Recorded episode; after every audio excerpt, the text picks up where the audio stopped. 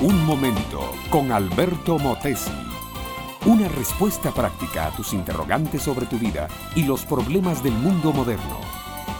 Mis amigos del aire y amables oyentes, les deseo buena vida, buena salud y buena esperanza para ustedes y sus familias amadas. El mundo de hoy está lleno de palabras. Los periódicos vienen llenos de palabras impresas. Las radios y los canales de televisión difunden palabras, palabras y más palabras. Los libros que se editan en cantidad fabulosa vienen llenos de palabras las señoras en la sala, los charlatanes en la feria, los oradores en sus tribunas, los conferencistas en sus auditorios, los ministros religiosos en sus púlpitos, los delegados de las naciones en la sede de las Naciones Unidas, todos hacen un gasto fenomenal de palabras. Digo yo mismo todas estas palabras que ustedes están escuchando y no puedo menos que pensar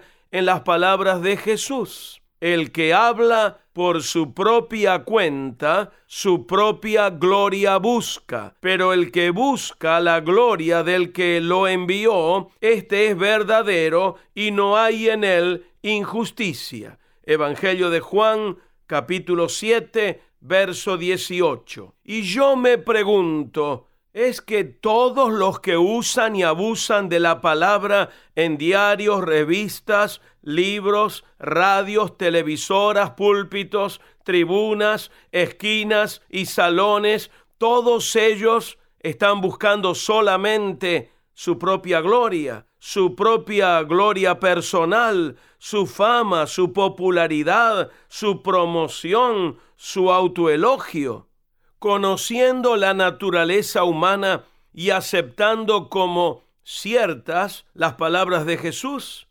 Hay que reconocer que sí.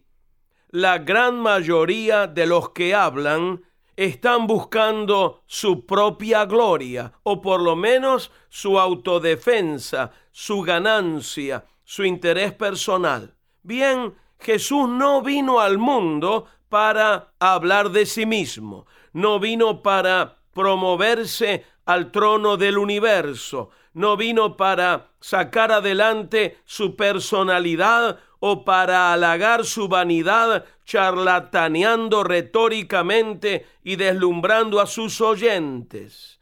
Jesús vino a revelar las verdades de Dios. Y si revelar esas verdades y decirlas claramente a las gentes le costaba a él la vida, con gusto daba esa vida por la verdad.